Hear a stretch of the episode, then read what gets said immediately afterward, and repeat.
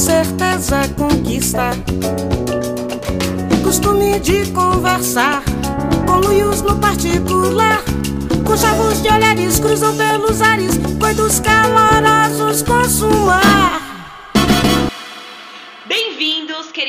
Ouvintes, ao seu podcast semanal de tretas científicas e brisas cotidianas. Eu sou a Caísa, sua tradutora pessoal de resumos do TCC e nas horas vagas sofro por galãs de novela turca. Meu nome é Cecília Fernandes, eu sou entusiasta de crônicas e eterna admiradora da sabedoria popular. Para essa conversa não parar por aqui, vai lá no arroba oficial você pode no Twitter, se quiser comentar um pouquinho com a gente, ou manda aquela DM no Instagram, ou ainda vende o Curious Cat no link da nossa bio do Instagram. E se você é mais formal, você pode entrar em contato com a gente pelo e-mail, mandar uma crítica construtiva, sugestões de pauta, opiniões, histórias, vai que a gente lê elas aqui no podcast.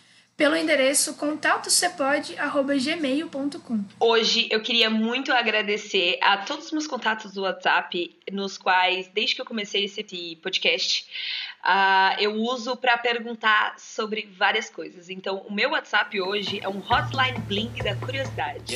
Então, se você tem meu contato salvo, você é meu amigo e você tem conversado comigo nas últimas semanas, provavelmente eu uso muito você para o podcast. E esse episódio não foi diferente, porque na semana passada a gente começou essa discussão sobre como a ciência é construída, quem faz ela, qual é a nosso, nossa percepção dela, qual é o nosso contato com ela. E a verdade, as respostas que eu recebi, as conversas que eu tive desse tipo de, de tópico, me deram uma vontade mais ainda de falar sobre comunicação e ciência, porque esse processo de, de conversa também ajuda a construir. Enfim, você vai entender o porquê. Mas muito obrigada, meus amigos que respondem todas as perguntas e ajudam a construir as pautas desse episódio. Hoje a gente está aqui para poder conversar um pouco mais sobre ciência, continuar a conversa que foi iniciada no episódio anterior e falar especificamente sobre a questão da linguagem e do academicismo. Será que a ciência que você produz hoje é acessível para todo mundo? Inclusive, no Twitter começou uma onda recentemente que virou um meme, na verdade, sobre essa questão de se sua avó entende a sua tese, se sua mãe entende a sua tese. E a gente vai conversar um pouco sobre essa questão e aprofundar em como a linguagem que a gente utiliza nas produções científicas alcança ou não as pessoas. Mas antes da gente entrar nisso, vamos para o CAC, o jogo oficial de perguntas aqui do CEPOD.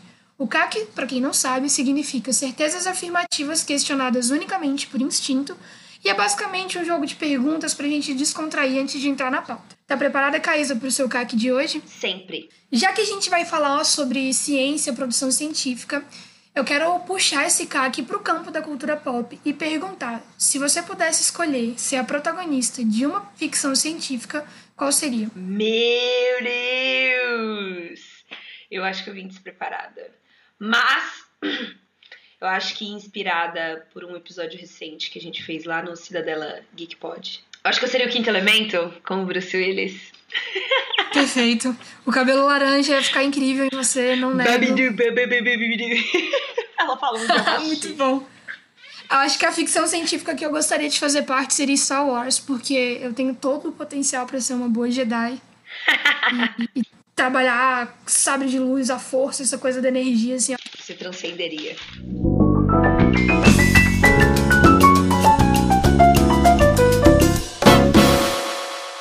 Quando a gente discute sobre essa questão de linguagem e academicismo, geralmente as pessoas utilizam um argumento muito gasto e a gente precisa começar falando sobre ele.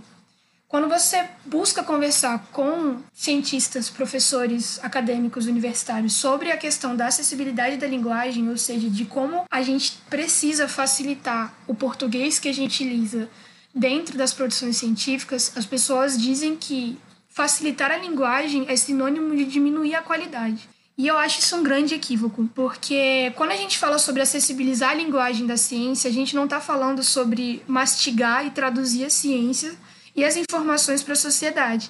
Até porque fazer isso, ou acreditar que isso é algo que precisa ser feito, é presumir que as pessoas são burras e que elas não conseguem articular por conta própria. Quando a gente discute a questão da acessibilidade da linguagem científica, a gente está falando sobre fazer com que aquilo que está sendo estudado, aquilo que está sendo pesquisado, as conclusões que foram geradas, sejam entregues à população com uma forma mais acessível, uma forma mais humana, mais tátil, algo que seja mais próximo da realidade dessas pessoas.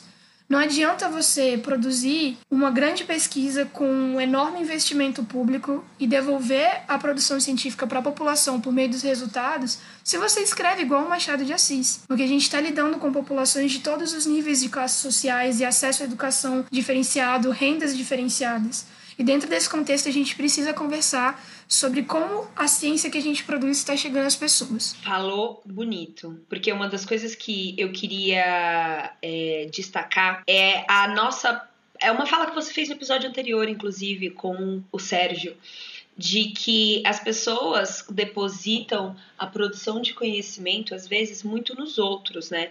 E esquece que ao pesquisar, ao perguntar, ao ler, ao assistir, ao conversar, a gente também está dentro desse processo de construção.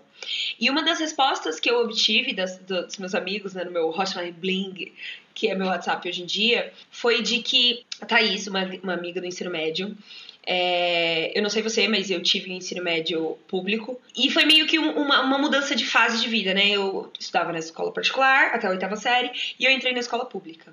Lá, para mim, foi uma, um choque de realidade ver que a gente não tinha essa ciência, né? Como a Thaís mesmo disse no, no, no, no áudio que ela me mandou, é, você tem ciência até a quarta série.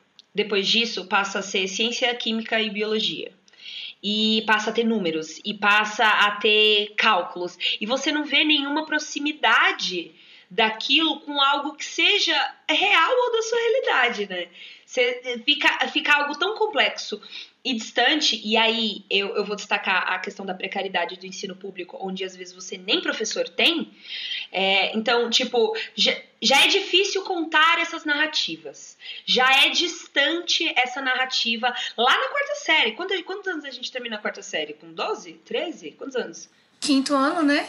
É, quinto ano, exatamente, outra geração. Eu sou muito de 2000. Eu acho que a gente termina com uns 10, 11 anos. 10 anos, 10 anos a gente para de falar que química é ciência, que, é, que filosofia é ciência, de que muitas outras coisas são ciência, porque não existe mais. Agora o que existe é coisa séria e aquele sério é muito complexo e você tem, sabe? Então assim, há um, uma construção do nosso distanciamento com a ciência.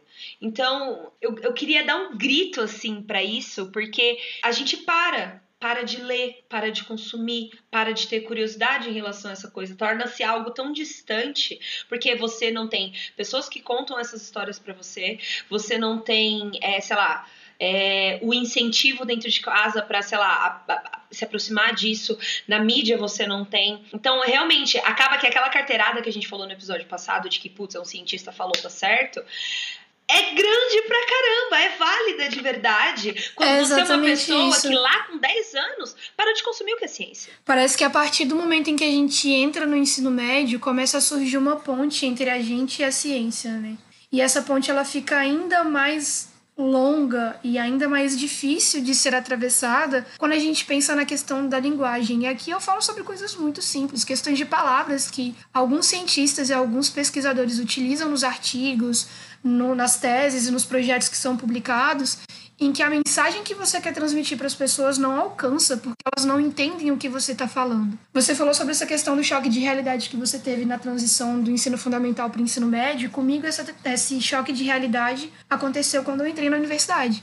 Porque eu estudei em escola particular a vida inteira e dentro de uma, da Universidade Federal, dentro de uma universidade pública, quando eu cheguei e eu vi a diversidade de pessoas que tinham ao meu redor, pessoas de outras regiões do Brasil, pessoas com outras classes sociais, pessoas com acesso à educação e à informação em um nível superior, em um nível inferior a mim, e todas essas pessoas coexistindo no mesmo espaço me mostrou não só o privilégio que eu tive de ter acesso às coisas que eu tenho, mas também a diferença entre essas pessoas e eu, entre eu e essas pessoas. E quando você chega numa sala com 50 alunos de todos os perfis possíveis de diversas mentalidades e capacidades intelectuais, e aqui eu não tô de forma alguma querendo dizer que as pessoas são burras ou as pessoas são gênios, mas mostrar que realmente a formação educacional, o caminho que as pessoas percorrem até o ensino superior, quando elas alcançam o ensino superior, não é homogêneo, é uma coisa diversa, uma coisa heterogênea realmente. E quando você chega numa turma de 50 pessoas, 60 pessoas, com diferentes históricos e diferentes contextos, e aí você joga um texto de 1920 com uma linguagem inacessível, palavras extremamente longas, daquele tipo de texto que você lê a mesma frase várias vezes e não consegue entender, automaticamente você está afastando as pessoas da realidade acadêmica. Na minha turma, pelo menos, quando eu entrei, muitas pessoas saíram do curso logo nos primeiros períodos, assim, com o argumento de que sentiam que a faculdade não estava dialogando com eles, que aquilo ali era uma linguagem, era um idioma à parte da realidade, sabe, Caísa? Mas uma coisa que a gente não pode esquecer, e o Jones Manuel, no vídeo sobre educação popular e consciência de classe, fala, tanto quanto o professor Daniel Cristino fala é, no vídeo Ciência para quê? Ciência para quem? Lá da Faculdade de Comunicação da Federal de Goiás, os dois falam sobre a questão de que a gente não pode diminuir a qualidade da pesquisa para poder alcançar todo mundo, porque às vezes a gente também não produz aquele artigo científico para sua avó ler, para sua mãe ler, para o seu tio ler. Às vezes você produz aquele conteúdo científico para outros estudiosos lerem. Então a gente vive é o, é o dilema do, do, do, do, produtor científico hoje em dia, né, velho? Porque, tipo, você precisa alcançar certos padrões, porque você tá falando com pessoas que revisaram a mesma literatura que você, mas você também precisa ser acessível para que aquele conteúdo esteja disponível, e quando eu digo disponível, tanto disponível online, mas disponível para quem lê e consegue desconstruir o que tá dentro daquele conteúdo, para uma pessoa que vive aquela realidade, por exemplo. Porque, sei lá, você tem conteúdos que falam. Você tem é, estudos científicos hoje que falam sobre a relação lá do, do, do genoma com a, a, a história do Brasil quem não tem uma bagagem que consegue desconstruir o que está dentro de, qual a relação das duas, né, da história e biologia, porque essas duas, esses dois artigos juntos, qual argumento eles reforçam? Se você não tem, né, é, é, esse, esse, esse argumento, você não está presente nessa conversa. Você não está ativamente participando dessa discussão, nem lendo, nem dando a sua opinião sobre, sabe? Porque você não está desconstruindo o, o, o, os blocos de, de, de, pensamento que a pessoa vomitou e colocou naquele texto. Então, tipo, de novo, é um dilema. Eu não, a gente não tem as respostas aqui, né? Então, eu tenho uma professora de produção de texto jornalístico, inclusive, é, a Gadene, lá da FIC também, que ela fala que é possível sim você produzir um artigo científico com a linguagem que você usa hoje em dia e com como os professores vão entender e vão achar aquilo ok. Você não precisa usar o seu léxico requintado, tá ligado? Você não precisa rebuscar, usar palavras difíceis, muito grande, constitucionalissimamente, para se fazer entendido. Pelo contrário. Eu acho que essa questão que você colocou de que você precisa fazer entender para as pessoas que revisaram a mesma bibliografia que você e para as pessoas que vivem aquela realidade que por vezes você está analisando é a questão chave para mim. Porque quando eu vejo essa discussão no Twitter, né, de ah, sua avó entende a sua tese, sua mãe entende a sua tese, isso é uma questão que até o próprio professor do vídeo que você citou fala, de que elas não entendem porque a tese não foi escrita para elas, porque a tese foi submetida a uma mesa de mestrado, uma mesa de doutorado, de pessoas com um nível intelectual, uma linguagem científica específica daquele tipo de material. E a compreensão deles é essencial para que a pessoa né, consiga o título de mestre e de doutor. Mas quando eu penso nessa questão da ciência, eu penso por um viés muito utilitarista até, que eu acredito que não tem, para mim, isso é um processo muito subjetivo, que não existe tanto valor na sua produção científica se ela não gera algum bem social, se ela não tem algum retorno para a sociedade. Faz todo sentido você pensar isso, principalmente porque a gente é aluna de faculdade federal. Não é porque a gente não paga que alguém não tá pagando. Tem gente pagando, o Estado brasileiro Exatamente, tá foi uma estudar. coisa que a gente discutiu no último episódio sobre essa questão da retribuição, né? Porque isso que a gente produz hoje só existe porque existem pessoas de todas as classes sociais pagando impostos para que instituições como a Universidade Federal consigam existir no país inteiro. E aí exatamente dessa questão da gente pensar que a democracia é a política do povo, nessa questão da polis, nessa questão da comunidade mesmo e da retribuição, desse senso de payback, por assim dizer, tipo, do retorno que você dá com o investimento que as pessoas fazem pagando os impostos certinho, que a forma com que você comunica a ciência é tão importante. Exemplo, a partir do que a Caísa falou sobre essa questão de vocês fazer a sua pesquisa, a sua ciência entender para quem vive aquela realidade. No mês de janeiro, não sei mais qual mês, eu fiz uma matéria de inverno chamada Narrativas como Fonte de Informação, e em um dos textos, a autora estava fazendo uma produção científica a respeito da educação de populações do interior do sertão. E ela fez toda uma pesquisa de levar conhecimento para essas pessoas, de ajudar na educação básica das crianças e tudo mais. E aí ela produziu um texto com os resultados dessa pesquisa, falando sobre a importância das narrativas da sabedoria popular para poder construir os sentidos e muito bem desenvolvido. A proposta do projeto era basicamente levar a educação que a gente tem nas escolas particulares para dentro dessas comunidades, partindo da sabedoria popular, do conhecimento que aquelas pessoas têm, desse conhecimento tradicional que é compartilhado entre gerações. Mas a escrita do texto dela, e isso é uma crítica que não foi só minha, mas foi uma coisa que a gente discutiu na aula, faz com que a compreensão desse material fique inacessível. Tipo, para a comunidade que ela analisou, para a comunidade com que ela esteve. E aí você fica nessa questão de que você convive com uma comunidade, você utiliza de uma comunidade na sua produção científica e você não retorna para eles o resultado daquilo. E quando você retorna é com um material tão robusto e um léxico tão requintado que acaba divergindo da realidade deles. E dentro desse próprio texto, a autora fala sobre uma desconfiança que ela enfrentou com essas comunidades e as pessoas mais velhas dessa comunidade em relação à figura do cientista, que é uma coisa que a gente discutiu no episódio anterior, né, de que as pessoas têm preconceito com o cientista, vêm com medo, vêm com, com preconceito, e eu acredito muito que parte dessa imagem negativa que a gente tem construída ao redor do cientista é pautada na linguagem que a gente utiliza, porque verdadeiramente parece um outro português. São coisas que não fazem sentido. É distante você estudar uma comunicação, uma comunidade tradicional, uma sabedoria popular e utilizar de uma linguagem tão difícil, né? E aí são duas coisas que eu, eu acho que a professora Lara também fala é, na ciência Ciência para quê? Ciência para quem? Da, no, numa live do, do Facebook sobre a divulgação científica e a comunicação científica. Porque uma coisa é você ser uma pessoa que pesquisa e publica seus artigos, tenta é, realmente produzir conhecimento.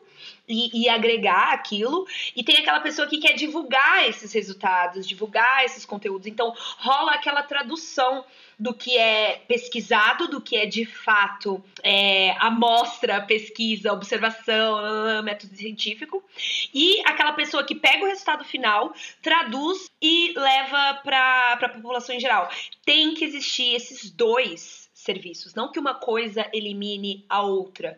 Então, tipo, o que a gente tem hoje é um déficit muito grande em quem divulga e em quem conversa ciência. E é uma produção coletiva, né? É um trabalho coletivo, é exatamente esse esforço que a gente precisa fazer na hora da divulgação, principalmente, de unir as ciências como elas eram na época da nossa quarta série, terceira série, de mostrar a ciência como uma frente que é complementar e não distoante. E eu acredito que a linguagem é justamente o que cruza essa ponte entre a sociedade e a ciência. Mas antes a gente precisa entender um pouco sobre quem é essa sociedade, né? Quais são essas pessoas. E eu trouxe uma informação da Gazeta do Povo, em que eles fizeram uma reportagem sobre a questão da educação da população adulta brasileira. E eles mostram que apenas 47,4% dos brasileiros com 25 anos ou mais completaram a educação básica obrigatória, que é a educação infantil, ensino fundamental e ensino médio. Desse número de pessoas, né, dessa porcentagem que foi analisada, 22 milhões terminaram o ensino superior. A gente está falando de uma parcela muito pequena diante da quantidade de pessoas no nosso país. Hoje, a gente está falando sobre um país com 209,5 milhões de pessoas, de acordo com a última pesquisa feita em 2018. E você tem 22 milhões de pessoas que conseguiram concluir ensino superior e que tiveram acesso a todo o arcabouço da linguagem acadêmica e científica e que conviveram nesse espaço para poder ser capaz de adaptar a linguagem cotidiana com esse tipo de, de linguagem, sabe? E realmente não é uma questão de diminuir a qualidade. A gente não está aqui para discutir se você tem que prostituir a sua produção científica ou se você tem que marginalizar a linguagem que você utiliza.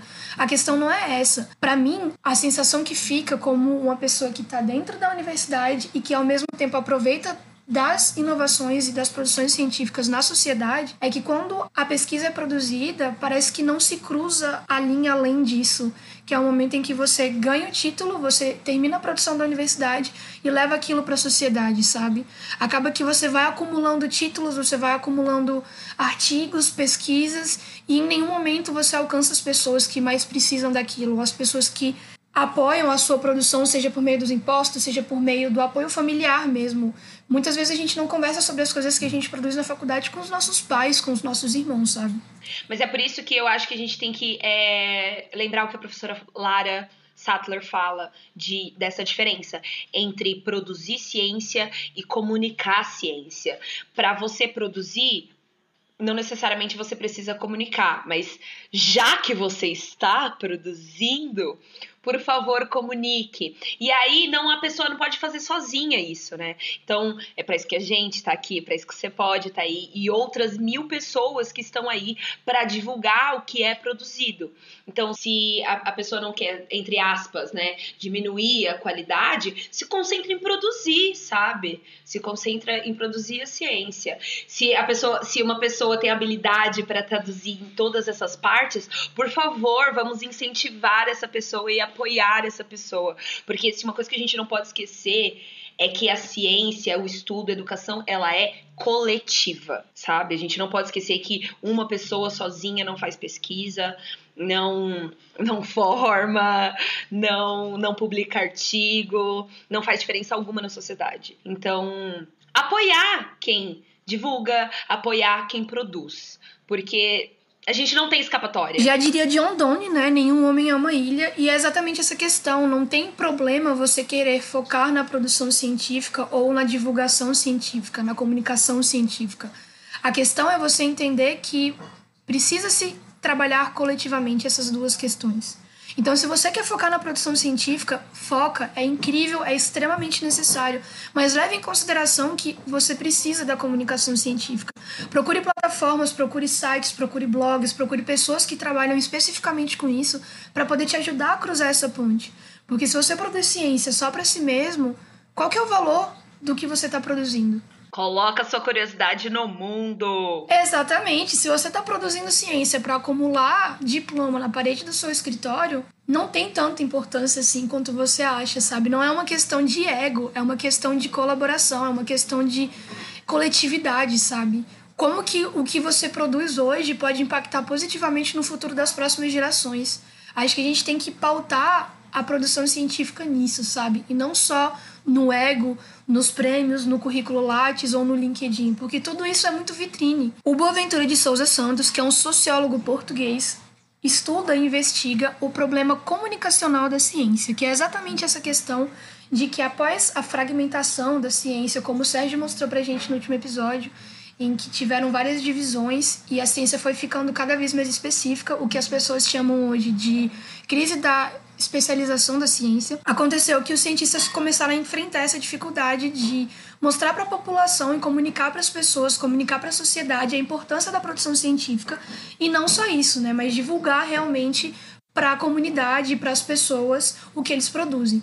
E eu acredito que a solução desse problema comunicacional que o Boaventura de Souza Santos coloca tão bem é justamente a gente fazer uma construção coletiva da ciência, né? Que é o que a gente tem batido tecla aqui neste episódio. De você pensar a sua produção não só pelo artigo, mas pela execução. E é uma das questões que a Universidade Federal de Goiás muito orgulhosamente foca, que é a questão da extensão.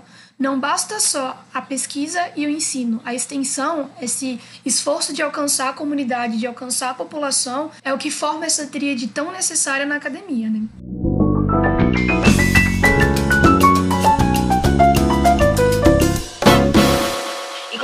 Conversa nunca acaba no podcast, a gente trouxe algumas das respostas dos nossos amigos é, do WhatsApp, que mandou pelo Curious Cat, ou responderam as nossas perguntas diretamente. Uma das respostas em relação a por que, que a linguagem científica é tão erudita foi o Bruno Falache, que estudou filosofia. Ele mandou o seguinte para mim: Uma pomposidade acadêmica. Ninguém consegue entender por que, que a academia não se aproxima da sociedade usando termos menos eruditos. A real é que existe um certo glamour em usar essa verborragia toda. Em toda a produção científica é voltada para o público acadêmico. Acho só uma grande besteira, mas devo admitir que presenciar uma mente como a do Cristiano, e aí é um professor muito foda da UFG, é, trabalhando, metralhando palavras erudita, não me desagrada nem um pouco. Talvez seja a régua da sociedade que está baixa ou da academia que está muito alta. Falta uma equalização. Mas na minha cabeça, na do Bruno, o problema é que a academia trabalha voltada para si, resvalando às vezes na sociedade que a cerca. Por isso, os escritos são para impressionar os pares e estar dentro das normas impostas pela própria academia. Existe uma pressão muito grande para que os pesquisadores produzam. A gente presenciou isso no programas de iniciação científica. A ideia é produzir para ser notado, ou melhor, remunerado. Mas existem assuntos que não podem ser tratados como linguajar cotidiano. Concordo que devemos aproximar a linguagem científica para que a sociedade tenha acesso. Mas isso não quer dizer que devemos baixar o nível acadêmico, mas sim se desprender de certos penduricalhos e propiciar uma melhor educação na base, para que todos possam ter acesso ao conhecimento na ponta da linha. Nossa, essa Drop resposta... the mic total, pode encerrar o episódio aqui, porque é exatamente isso. É uma questão da gente abandonar o preciosismo, sabe? E óbvio, é uma questão que ele colocou muito bem, a gente precisa falar nesse episódio da precarização da ciência, né? A gente vive num país que as políticas públicas não valorizam a produção científica que a ciência e a educação é deixado por último na lista de prioridades e a economia é colocada lá no topo. Onde ter um diploma é importante, mas conquistar esse diploma não. Exatamente. Então a sua trajetória não tem importância, mas o destino final, que é o papelzinho no seu escritório, é mais importante do que tudo. E é exatamente essa questão da precarização da ciência, da desvalorização da ciência, da falta de investimentos, do cortes em cima de bolsas de graduação, bolsas de pós-graduação de pesquisas da precarização da CNPq, mesmo quando a ciência está na luta de frente, assim, com o coronavírus e com outras questões que a gente está lidando, não só de saúde pública, mas também de segurança e, e da própria economia também, que a ciência acaba, por vezes, pecando.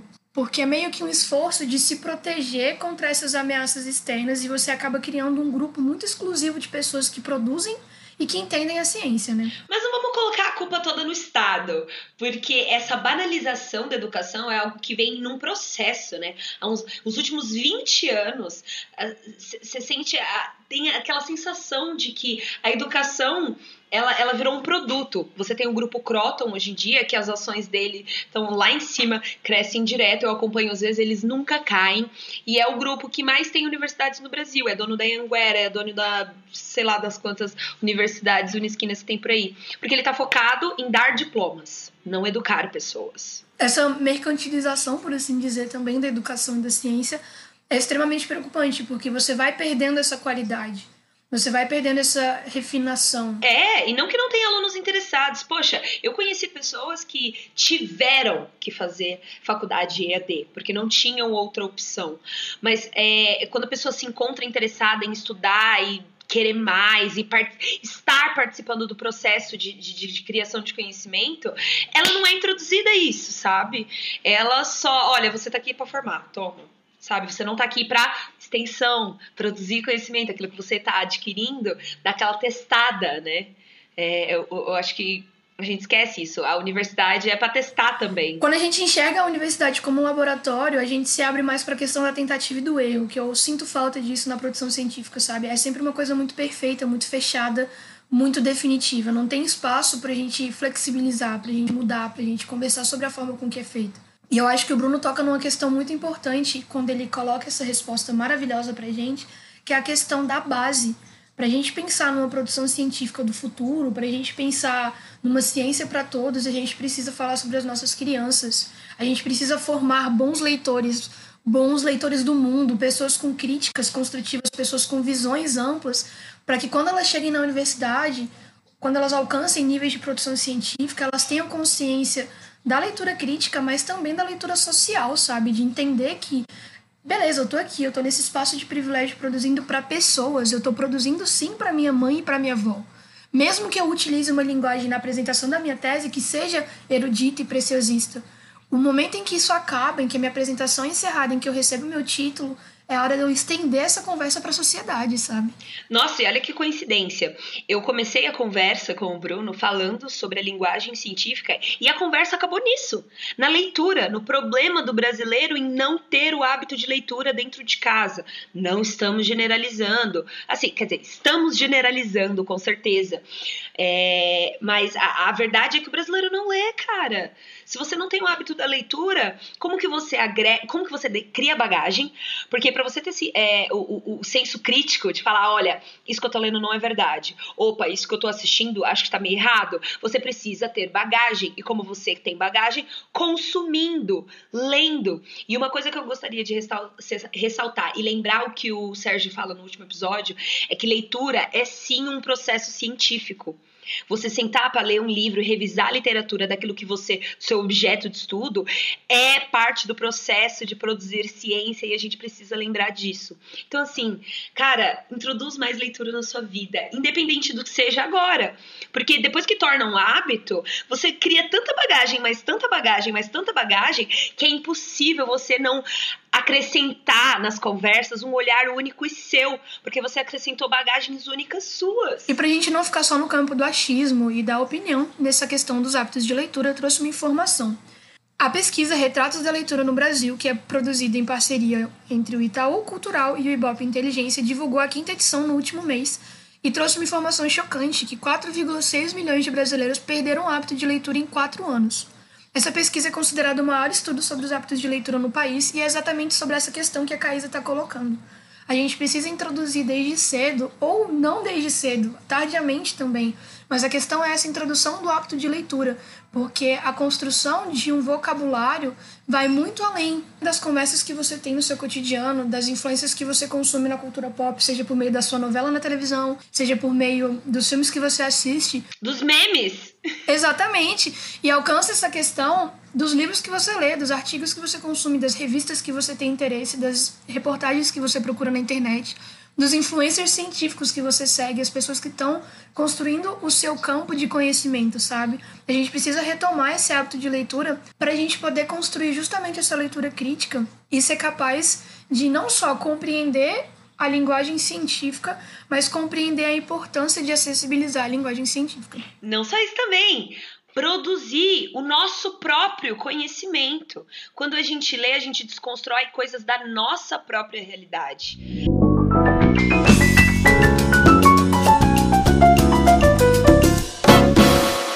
E é no ritmo, no embalo desse desabafo sobre linguagem e academicismo, que eu quero saber, Caís, o que, que você pode me indicar? Como eu adoro uma boa conversa, não só com você, não só com as pessoas do meu WhatsApp, não só com os meus amigos ao vivo.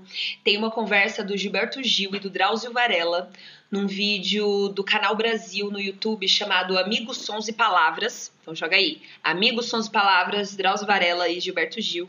Eles conversam sobre várias coisas. O Gil começa é, tocando uma musiquinha. Então, é, foi, foi um vídeo que eu. É um vídeo de vinte e tantos minutos que eu assisti enquanto eu fazia coisas no computador. E é uma conversa muito gostosa de se ouvir. E é para isso que a gente está aqui, construir conversas melhores. Então fica aí a minha dica da semana. Bora assistir e escutar uma conversinha boa. E você, Cecília, o que, que você pode me indicar? Então, hoje eu vou fazer a indicação de uma leitura um pouco pesada, mas eu vou fazer uma boa defesa dela como prometido. A minha indicação de hoje é o livro O Mundo de Sofia. Provavelmente o terror de muitas pessoas durante o ensino médio, o ensino fundamental, mas esse foi o livro que me fez entender a importância da filosofia na construção da ciência. Foi um livro que me apresentou todas as escolas de um jeito muito acessível de um jeito muito humano, porque é através de uma narrativa, é através de personagens, é realmente a história da Sofia e a relação que ela tem com as descobertas que ela faz da filosofia. É um livro riquíssimo não é necessariamente uma leitura de final de semana, mas é realmente para mim a escola de filosofia que eu precisava para poder construir alguns dos meus valores. Como essa conversa não vai parar por aqui, ela vai continuar. Desculpa para as pessoas que eu não li todas as respostas. Você já sabe, né? Oficial, você pode ir lá no Twitter pra gente sempre conversar, sempre que você puder, na DM no Instagram e no Curious Cat, no link na bio também. E se você gosta de acessibilizar a comunicação como a gente neste podcast, você também pode entrar em contato pelo e-mail contatocepode@gmail.com. Estamos a um clique de distância de continuar essa conversa e criar outros diálogos incríveis. Um beijo e até semana que vem.